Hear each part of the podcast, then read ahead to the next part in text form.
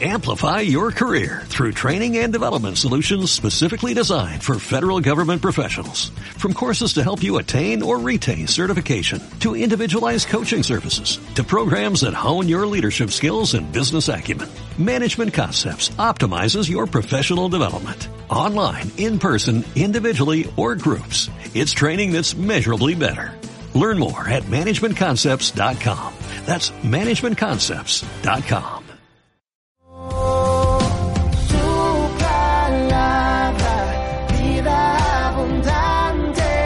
momento de escuchar nuestro mensaje de vida.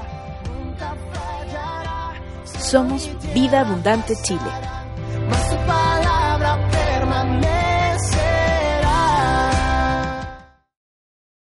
Buenas tardes, hermanos, ¿cómo están? ¿Bien?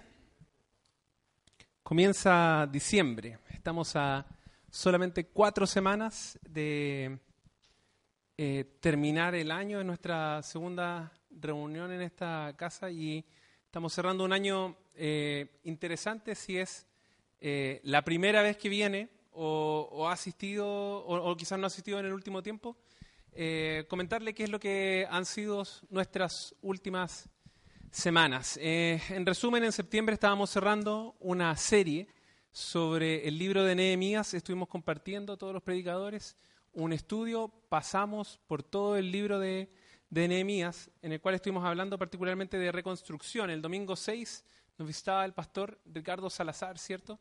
Y nos compartía, nos hablaba un poco de la familia, de la iglesia como familia, y nos hablaba de qué significa que la iglesia se convierta en familia. El domingo 13, Felipe Aguilar abría una serie sobre la unidad y nos desafiaba cinco días antes del estallido social diciendo, y cito, en escenarios de pobreza e injusticia, si somos santos, vamos a marcar la vida de las personas. Así que nos habló del crecimiento para alcanzar unidad y nos desafió a algo práctico, hablando de unidad. Conocer el nombre de cada uno de los miembros de la congregación. Así que imagino que si eso, cierto, fue compartido el domingo 13 de octubre, todos hicimos la tarea, ¿cierto? Sí, así que voy a elegir a alguien al azar ahora y va a pasar acá y va a decir los nombres de todos. No, es una broma. Posterior a eso, el domingo 10 de noviembre, bueno, no olvide la tarea, es muy importante. El domingo 10 de noviembre, Rodolfo, una vez que nos reuníamos después de tres semanas de no tener reunión, de no tener un culto dominical, nos decía que desorganizadamente la sociedad se había unificado para marchar y exigir algo y nos planteaba qué pasaría si la iglesia se unificara para compartir el Evangelio. Rodolfo nos desafiaba a estar unidos en un mismo sentir, es decir, en el Evangelio.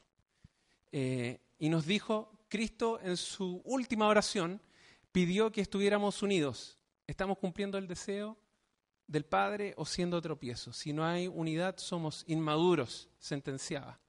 La siguiente semana, el 17 de noviembre, Felipe Vidal nos preguntó si es que la iglesia estaba unida o polarizada. Decía, no se ocupen de sus propios intereses, ocúpense de los demás. Felipe nos desafiaba a tener la actitud correcta, basado en Filipenses capítulo 2. El domingo pasado, el domingo pasado nuestro pastor Hernán nos planteaba cómo el profeta Amós había levantado su voz para denunciar lo mismo que vivimos hoy. Y nos decía, cito, abro comillas, se ha dejado de lado a Dios, no tomándolo en cuenta en nada y para nada. Aunque algunos lo mencionan, sin embargo no hacen lo que debiesen hacer. Y planteó, ¿por qué digo que nuestra sociedad ha dejado de lado a Dios? Esto porque la iglesia hoy ha dejado de tener injerencia en la sociedad. La iglesia se divide y está vacía y los que están viven un mundo religioso sin vivir una condición de discípulo en la iglesia. La iglesia no ha sido lo suficientemente influyente y nos desafiaba, decía, necesitamos una iglesia de discípulos listos para compartir la palabra. Frente a este crudo análisis, pensaba, meditaba, ¿cuál es nuestra respuesta? ¿Cuál, es mi respuesta? ¿Cuál es su respuesta? Así que permítame que oremos por, por el día de hoy. Padre, te damos las gracias por este lugar. y por la posibilidad de reunirnos aquí. Gracias porque nos brindas este espacio y porque siempre nos sustentas. Te pedimos que así como has mostrado tu fidelidad y tu amor en cosas quizás tan básicas como un lugar donde reunirnos, nos siga mostrando tu amor y tu fidelidad una vez más mientras venimos a estudiar tu palabra. Jesús, tú sigues siendo el Dios de la página 1 de Génesis, que te paseabas en medio del caos y cada vez que hablaste algo bueno pasó. Es por eso que te pedimos esta tarde que vuelvas a hablar, porque cuando tú hablas, algo bueno pasa, Señor. Tu palabra nunca vuelve vacía. Señor, nuevamente te pedimos ser desafiados, ser transformados por el poder de tu palabra, porque tú sigues siendo el Dios que hace salir agua de las rocas y vida de las tumbas, Señor. Que el filo de tu palabra, que el poder de tu Espíritu Santo, Señor, impida que salgamos igual como entramos a este lugar. Vuelve a darnos forma con tu palabra. En el nombre de tu Hijo oramos. Amén.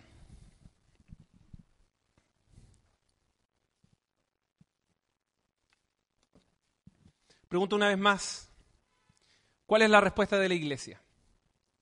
Quizás hoy en día el mayor síntoma es este. Bomberos versus iglesia. Hoy en día los bomberos se han transformado en la única institución creíble en Chile. La iglesia pareciera ser que en las encuestas está muy lejos de la iglesia del final de Hechos capítulo 2. Cuando uno lee la descripción de esa iglesia dice que crecían y que tenían el favor del pueblo. No se trata de que hagamos todo para agradar a todos, pero cuál es nuestro impacto, nuestra injerencia en la sociedad. Algunos, quisiera, quisiera preguntarle, ¿a cuántos de nosotros que estamos acá les han preguntado en estos días qué es lo que tiene que decir la iglesia. Suponiendo que el contexto en el que estamos saben que somos cristianos. ¿A cuántos nos han preguntado qué es lo que tiene que decir la iglesia? Gustavo Sobarzo, miembro del grupo bíblico universitario o más conocido como GBU, en un ensayo llamado Una vida digna en Babilonia, relató lo siguiente, abro comillas, en relación a la desvinculación de los creyentes del mundo en el cual viven, Robinson Calvacanti, trágicamente fallecido obispo anglicano brasileño, dijo sarcásticamente respecto a la iglesia, la falta de pertinencia del protestantismo llegó a tal punto que si el rapto ocurriese hoy, la sociedad brasileña tardaría una semana para notar que los creyentes no están allí. ¿Será cierto eso en nuestro contexto chileno? Cuando salía a correr antes del estallido social, hace 45 días atrás, mi ruta era salir corriendo por Diagonal Paraguay, llegaba al Parque Bustamante y sabía que desde la esquina de Bustamante, ¿cierto? Con ah, Rancagua, si daba una vuelta hasta ir a Plaza Italia y volver, era un kilómetro, así que era un circuito que conocía y que recorría habitualmente. Entenderán que hoy en día esa ruta es imposible. Corriendo hacia el sur desde mi casa, en, Carmen con Curicó, hay una iglesia católica que tiene el siguiente rayado. Dice, la única iglesia que ilumina es la que arde. Quisiera centrar mi reflexión en la idea de sal y luz que quizás tanto hemos escuchado, pero que es muy necesaria vivir hoy en día en nuestra realidad de país. Un pasaje conocido no siempre significa un pasaje que vivimos o que aplicamos. Así que abramos nuestras Biblias en el capítulo 5 del libro de Mateo. Un poco de un contexto social. Jesús vive en un contexto, nace en un contexto de profunda desigualdad, reprimidos por los romanos y forma un grupo de doce discípulos, entre los cuales sienta en la mesa a un cobrador de impuestos y a un celote. Dos extremos políticos de la época. Mateo, el cobrador de impuestos, ¿cierto? Asociado a un grupo, un patria. Porque los cobradores de impuestos lo que hacían era que cobraban a los judíos para pagarle el impuesto a los romanos y la percepción de la gente era que todos robaban, que se cortaban una cola. Entonces la gente eh, les tenía ganas a los cobradores de impuestos. por el otro lado, Simón el celote. ¿Quiénes eran los celotes? Eran un grupo ultranacionalista que usaban la fuerza y la violencia para mover sus ideales. Buscaban terminar con el dominio ah, político romano en Palestina a fin de lograr la independencia política. Lucharon durante varias décadas hasta que, según algunos historiadores, más o menos el 70 después de Cristo, año de la caída de Jerusalén. Ese era el grupo de discípulos de Jesús, imagínense. Y algunos reclaman por los discípulos que tienen, pero esos eran los discípulos que sentaba Jesús en su mesa. Además del sistema político-económico, el sistema religioso no era mucho mejor. Lejos de Dios, encerrados en sus tradiciones, con 400 años de silencio de parte de Dios. El templo se había corrompido porque se utilizaba para negociar. Jesús dijo que se había convertido en una cueva de ladrones y que los fariseos imponían cargas en el pueblo tan pesadas, pero que ellos no eran capaces de mover. Así que toda la gente estaba a la espera de un Mesías que los venga a liberar, un descendiente de David, pero Jesús viene con un mensaje espiritual transformador, viene a hablar de la libertad, pero del pecado. En ese contexto Jesús desarrolla su ministerio. El capítulo 5 al 7 de Mateo encontramos el Sermón del Monte eh, y comienza enfocado en mostrar cuál es o cómo debiese ser el carácter de un discípulo, de un cristiano.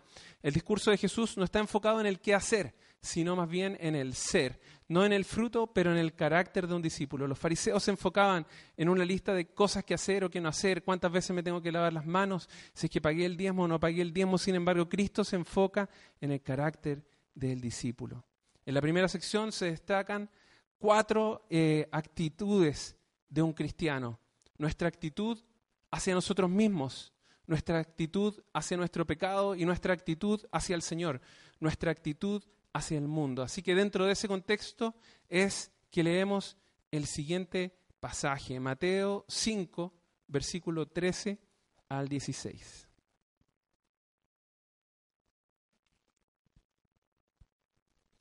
Ustedes son la sal de la tierra, pero si la sal se vuelve eh, insípida, ¿cómo recobrará su sabor? Ya no sirve para nada, sino para que la gente la deseche y la pisotee. Ustedes son la luz del mundo. Una ciudad en lo alto de una colina no puede esconderse, ni se enciende una lámpara para cubrirla con un cajón. Por el contrario, se pone en la repisa para que alumbre a todos los que están en la casa. Hagan brillar su luz delante de todos para que ellos puedan ver las buenas obras de ustedes y alaben al Padre que está en el cielo. El kilo de sal lobos en el líder cuesta 350 pesos. Por lo que quizás para nosotros hoy en día hacer sal no significa mucho. Pero cuando esto fue escrito, hace casi dos mil años atrás, tenía un significado diferente. Hay un autor que tiene una audiencia original que está relatando algo, está contando algo que en la época significaba otra cosa. Con la sal se pagaba, de ahí es de donde viene nuestro concepto salario. Era una moneda de cambio, servía para preservar la comida, para que no se pudriera y también para dar sabor. En resumen, lo que usted está escuchando de Jesús es esto. Ustedes son importantes. Ustedes son los que dan sabor. Ustedes son los que son llamados a preservar. Pero existe un riesgo, existe un riesgo de perder el sabor, de volvernos insípidos. Y Jesús plantea la pregunta que dentro de este contexto no da la respuesta. Pero si la sal se vuelve insípida, ¿cómo recobrará su sabor? Si vamos a hablar de sal y de luz, si vamos a hablar de ser iglesia en el mundo de hoy, quizás esta pregunta es la que debemos hacernos. ¿Cómo volvemos a salar? ¿Cómo recuperamos el sabor que quizás como iglesia hemos perdido? existe una advertencia. Cuando no se tiene sabor, Jesús dijo, ya no sirve para nada. Nos volvemos in- intrascendentes. Y Jesús agrega algo. Solo sirve para ser desechada y pisoteada. ¿Le suena a la iglesia de hoy? ¿Cómo volvemos a salar? Así que me he preguntado estos 45 días eso. ¿Cómo volvemos a salar? Creo que todos hemos tenido conversaciones en que por diferentes razones nos han hecho estas preguntas o quizás hemos planteado un punto de vista. ¿Cómo volvemos a dar sabor? Todos estamos de acuerdo con el diagnóstico y no quiero ah, pasar los próximos 30 minutos que me quedan hablando de cuán mal está la iglesia. Pero quisiera eh, proponer hoy día tres vías de cómo la palabra nos desafía de cómo podemos volver a salar. Jesús dijo, no te pido que los saques del mundo. Entonces es legítimo preguntarse, ¿por qué estamos aquí? Entonces, ¿cómo volvemos a salar? Lo primero, quizás el primer punto que quisiera hablar es siendo tierra fértil. Nuestra visión como iglesia es esta, hacer de cada miembro de la familia un discípulo de Jesús. Hacer de cada miembro de nuestra familia un discípulo de Jesús. Pero esta visión no se puede llevar a cabo solo con la reunión dominical. Esto ocurre en las diversas instancias de cuerpo que tenemos, de los grupos más pequeños, no solo los domingos en la reunión. Necesitamos esa conexión con el cuerpo para ser transformados por el mensaje de las Escrituras.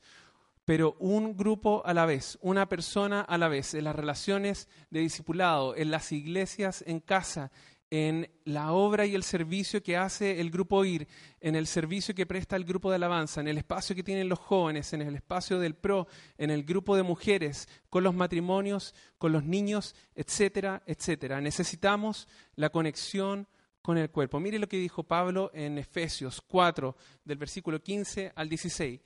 Más bien, al vivir la verdad con amor, creceremos hasta ser en todo como aquel que es la cabeza, es decir, Cristo. Por su acción, todo el cuerpo crece y se edifica en amor, sostenido y ajustado por todos los ligamentos según la actividad propia de cada miembro.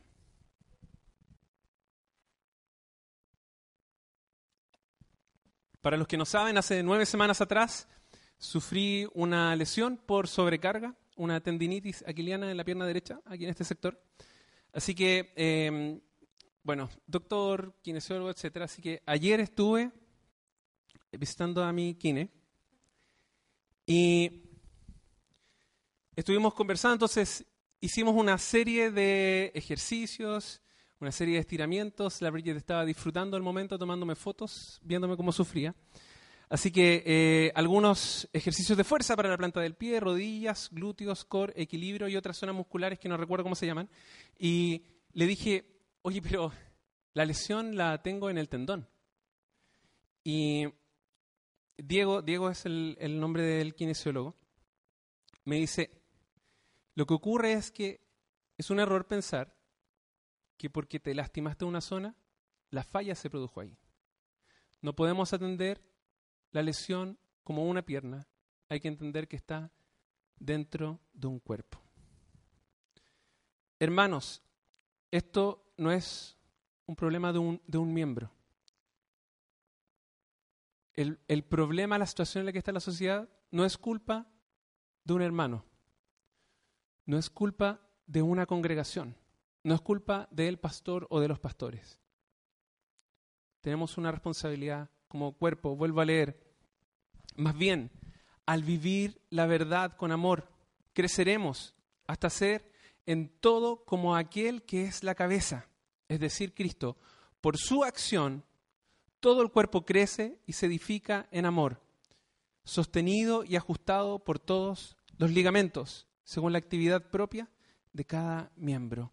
Cada uno de nosotros tiene un rol que cumplir.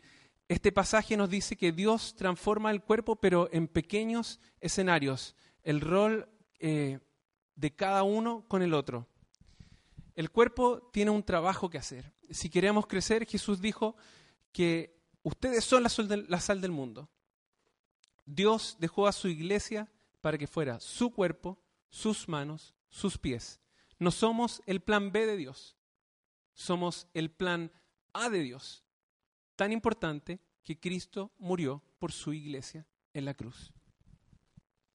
Y nosotros tenemos el privilegio de sumarnos a la obra, de ser sal y ser luz. Así que nuestra pregunta debiese ser, ¿cómo hacemos que un grupo pequeño cambie vidas? Necesitamos como iglesia generar grupos pequeños con el ambiente correcto, el suelo correcto para plantar. ¿Cómo es el suelo correcto para crecer? La Biblia nos dice que es lleno de gracia y lleno de verdad. Cuando nos referimos a la gracia, a la gracia, perdón, nos referimos a el don de Dios. Es Dios dándonos lo que nosotros no podemos obtener por nuestra propia cuenta. La gracia es un favor inmerecido. La verdad de Dios es la realidad que estructura nuestras vidas. Así que el cuerpo de Cristo funciona así. Da lo que no somos capaces de producir por nosotros mismos. Cada uno en un grupo pequeño tiene algo que aportar. Mire, quiero hacer un ejemplo. Póngase de pie, por favor.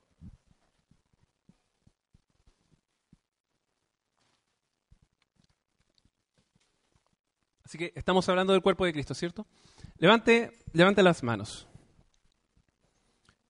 Muy bien, ahora bájelas. Ahora siéntese, ahora que está despierto.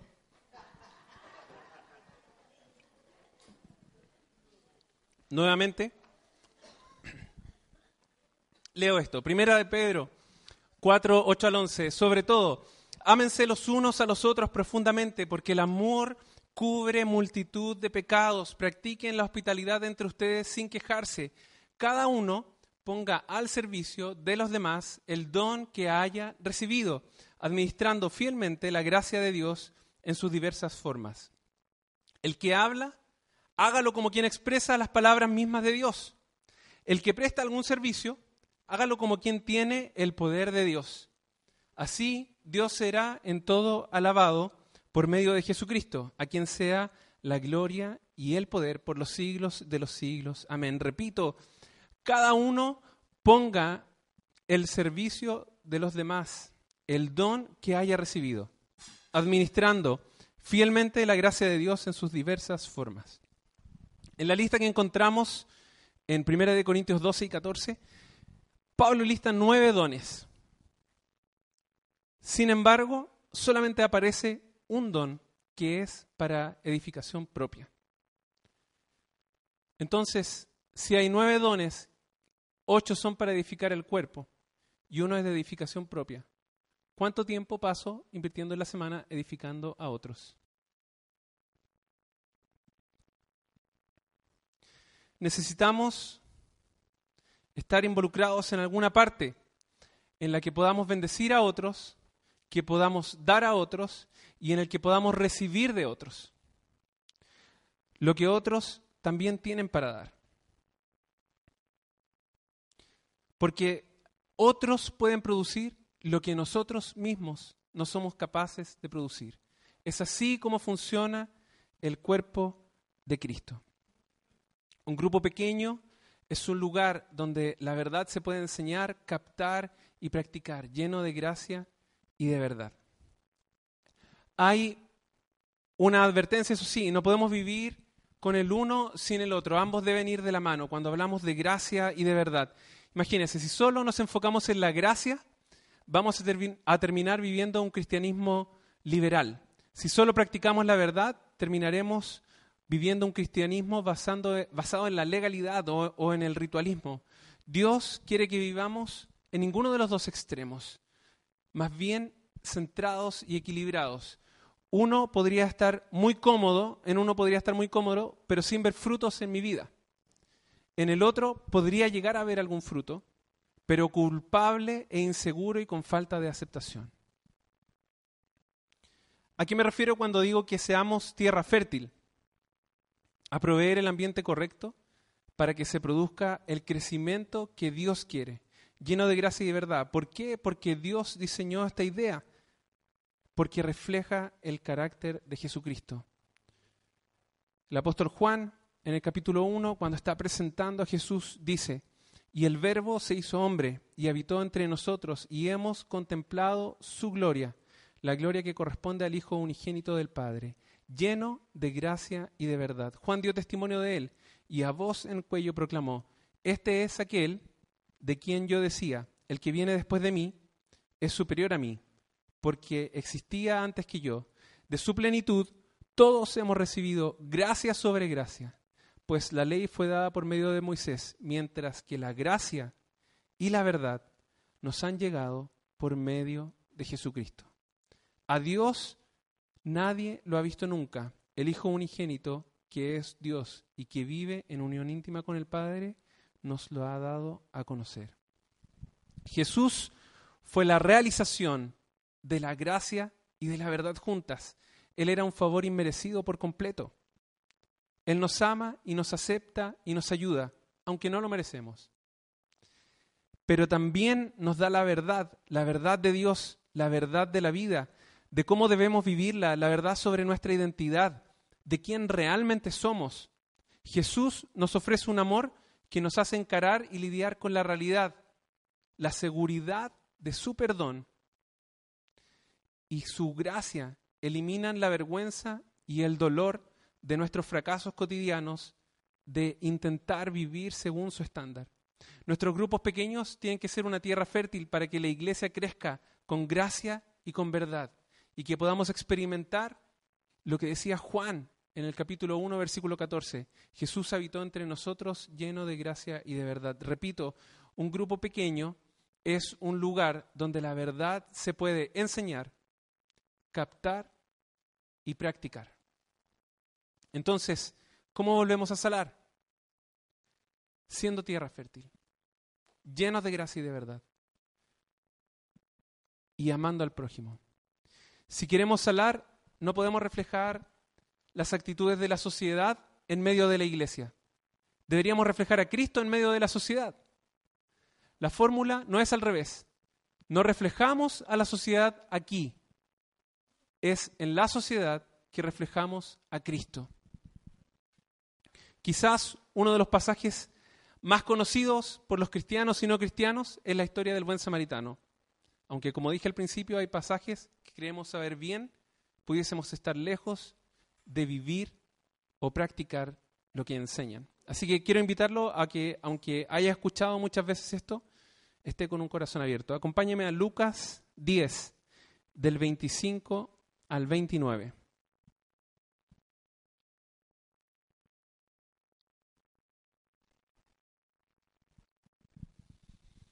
Dice, en esto se presentó un experto en la ley y para poner a prueba a Jesús le hizo esta pregunta, Maestro, ¿qué tengo que hacer para heredar la vida eterna? Jesús replicó, ¿qué está escrito en la ley? ¿Cómo la interpretas tú? Como respuesta el hombre citó, ama al Señor tu Dios con todo tu corazón, con todo tu ser, con todas tus fuerzas y con toda tu mente. Y ama a tu prójimo como a ti mismo. Bien contestado le dijo Jesús, haz eso y vivirás. Pero él quería justificarse, así que le preguntó a Jesús, ¿y quién es mi prójimo? Quizás algo que nosotros mismos necesitamos volver a, meditar es, podríamos caer en la autojustificación y evaluar quién merece mi ayuda, en quién es más eficiente, a cuál prójimo escojo. ¿Se ha hecho esas preguntas? ¿Le es más fácil amar a algunos estos días que amar a otros? Pero él quería justificarse, así que preguntó a Jesús, ¿y quién es mi prójimo? Y le preguntó, ¿qué tipo de misericordia muestra? ¿Estoy desenvolviéndome en la sociedad expresando gracia selectiva a mi prójimo? ¿Hay algunos que bajo mi criterio sí merecen la gracia de Dios y otros que merecen la ira de Dios?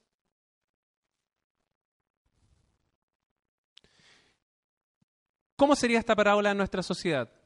En el Chile polarizado después de 45 días.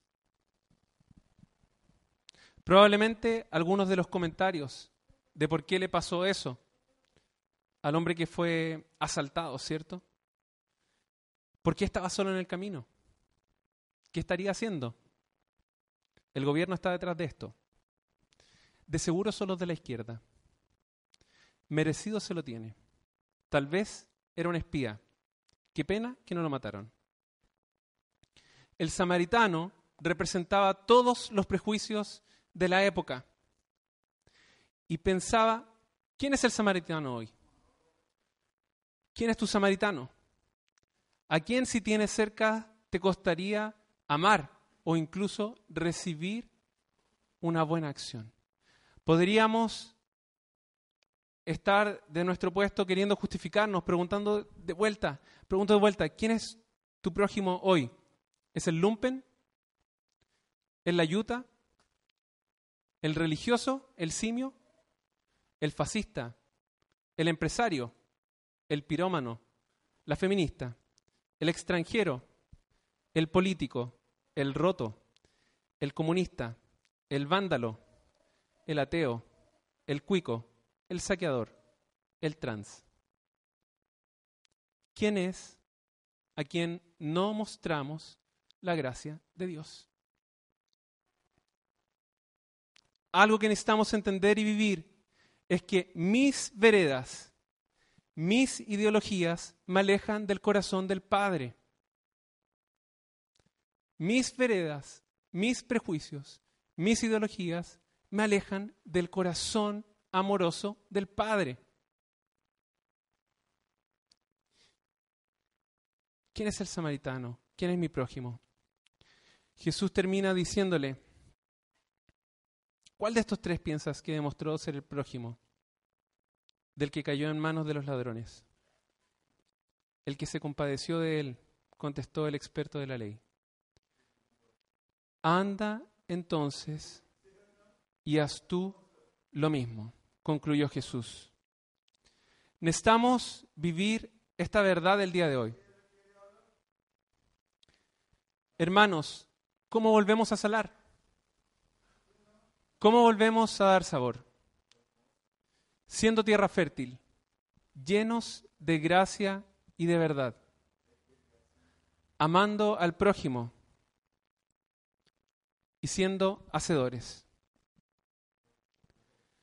El 25 de octubre, eh, la siguiente semana del estallido social, me llega un WhatsApp de uno de los miembros del grupo del PRO. Me dice, deberíamos salir a la marcha e ir a mostrar el amor de Jesús. Así que nos, organizamos rápido, llamé al pastor Hernán para comentarle cuál era el plan.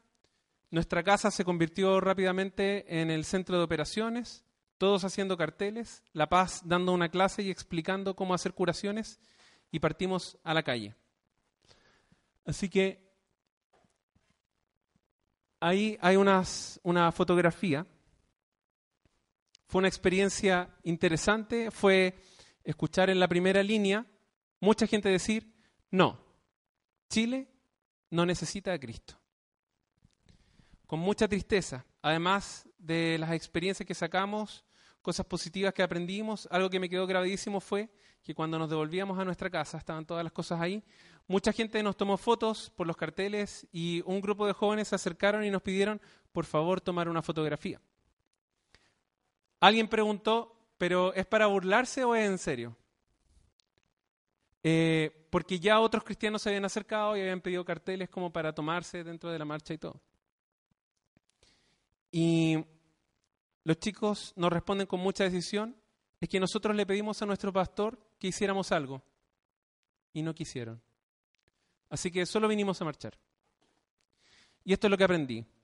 Si es que la iglesia nos da el espacio para hacer las manos y los pies de Jesús, afuera los van a encontrar. ¿Entienden lo que quiero decir? Existe mucha evidencia sobre esto en las Escrituras. El cierre del discurso de Jesús en el Sermón del Monte en el capítulo 7, Santiago hablando de mostrar la fe por las obras, Pablo diciendo que Dios preparó de antemano buenas obras para que anduviéramos en ellas, etcétera. Pero quisiera centrarme en un principio que aprendemos de la vida de José. Dios bendice lo que hacemos. Dice Génesis 39, y mandó que echaran a José en la cárcel, donde estaban los presos del rey. Pero aún en la cárcel, el Señor estaba con él y no dejó de mostrarle su amor. Hizo que se ganara la confianza del guardia de la cárcel, el cual puso a José a cargo de todos los prisioneros y de todo lo que allí se hacía. Como el Señor estaba con José y hacía prosperar todo lo que él hacía, el guardia de la cárcel no se preocupaba de nada, sino que lo dejaba todo en las manos de José. Dios prosperaba lo que José hacía, no lo que José soñaba. La semana, cuando retomamos nuestras reuniones, el domingo 10 de noviembre, se planteó en el WhatsApp de la iglesia la necesidad de abrir más grupos en casa. Llevábamos tres semanas sin reunirnos, sin tener una expresión dominical con todo el cuerpo. Se presentó una tabla, el pastor Renato nos dijo las comunas o los lugares donde habían incluso más necesidad. ¿Se acuerdan de eso? ¿Algunos? Al final de esa semana aunque se preguntó y se dio la invitación, no se había abierto ninguna otra iglesia en casa. Dios prospera lo que hacemos para servir para su gloria, no las buenas intenciones que tengamos. Quizás todos podemos tener una justificación, pero la realidad es que tenemos una necesidad que cubrir. Dios no espera que los líderes sean perfectos, pero sí fieles, dispuestos, maduros, para poder servir a la altura del llamado que Dios nos ha dado. Recuerde que cada uno tiene un rol en el cuerpo. Solamente mencionar, a propósito de esto, para la quincena de enero vamos a abrir la iglesia en casa de Santiago Centro. Aún se está definiendo si es que la reunión va a ser en nuestra casa con Bridget o si es que va a ser en este lugar o en otro lugar.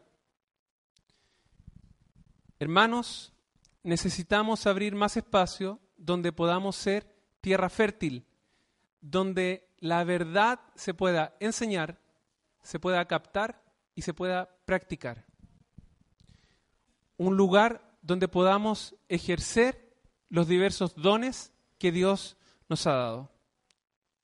Quizás no escribiste porque no te sentías capacitado para liderar un grupo en casa.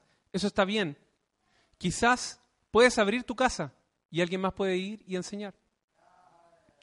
Además, hay otros espacios en los que podemos servir. Quizás no todos están activos hoy a plenitud, pero es un buen tiempo para empezar, para preparar, para soñar, para planear, para buscar qué es lo que Dios quiere, para ponerse a trabajar. Espacios como el oír, porque hay que estar ahí cuando uno llega y una de las viejitas te dice, ábrame la puerta, que quiero ir a ver a mi mamá. Los jóvenes, el comedor para inmigrantes, el PRO, el grupo de alabanza, trabajar con los matrimonios, los niños, los grupos de mujeres y otros. Recuerdo, por ejemplo, escuchando a algunas hermanas hace un tiempo atrás con la carga de ir a visitar gente a la cárcel o a, o a los hospitales. ¿Por qué no lo hacemos? ¿Por qué no avanzamos? O nos quedamos cómodos solamente reuniéndonos los domingos? Nos acostumbramos. No existen servicios demasiado pequeños que no son necesarios. Cuando el pueblo de Israel estaba reconstruyendo el templo, esta historia está retratada en el libro de Esdras, Zorobabel recibió esta palabra. Zacarías 4:10, uno de los profetas dice, no menosprecien estos modestos comienzos, pues el Señor se alegra cuando vea que el trabajo se inicia.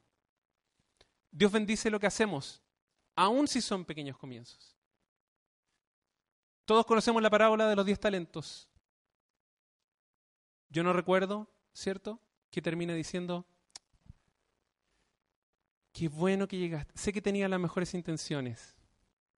Qué pena que no alcanzaste a reproducir tu don. Pero lo intentaste. ¿Cierto? recordaba estos días escribiendo, hace un tiempo atrás viajamos a Dominicana y recuerdo que nos juntamos con un pastor y nos hablaba sobre la visión de su iglesia. Así que preguntamos cómo empezó. Dijo, bueno, una hermana de la iglesia tenía una carga y empezó cocinando una olla de comida para darle a la gente que estaba en la calle. Así que hizo una olla de comida y dijo, todos los martes le voy a dar almuerzo a la gente que está en situación de calle. Otros hermanos se sumaron y no era un día, ahora eran dos. Los pastores se involucraron, ya no eran dos días, eran tres. Al poco tiempo la congregación se empezó a sumar y daban almuerzo todos los días. Empezaron a dar cena todos los días. La iglesia vendió su edificio y se cambió al centro de la ciudad donde vive toda la gente que está en situación de calle. Y daban desayuno, almuerzo y cena. Y de esa forma predicaban el Evangelio. A veces, cuando vemos, pensamos, qué poco lo que puedo hacer. ¿No era ese el niño que cuando Jesús tenía que alimentar a una multitud, dijo, solo tengo algunos panes y algunos peces? Porque nosotros vemos lo que hay en nuestras manos, no lo que tenemos para ofrecer se puede transformar en las manos de Jesús. Tu don, tu servicio, tu rol, aunque sea pequeño, en las manos de Jesús puede alimentar a una multitud. Dios bendice lo que hacemos. La iglesia tiene que volver a salar. Así que te pregunto una vez más, ¿cómo podemos volver a salar? Y quisiera retomar estas tres ideas, siendo tierra fértil, llenos de gracia y de verdad, amando al prójimo y siendo hacedores. Esto es volver al Evangelio de Jesús. palabra, vida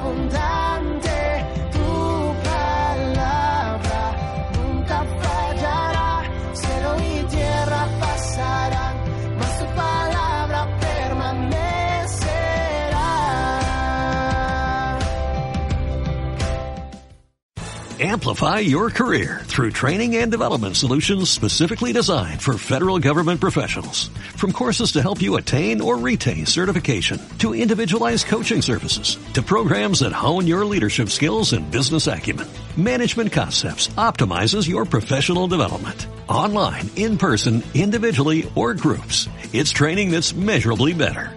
Learn more at managementconcepts.com. That's managementconcepts.com.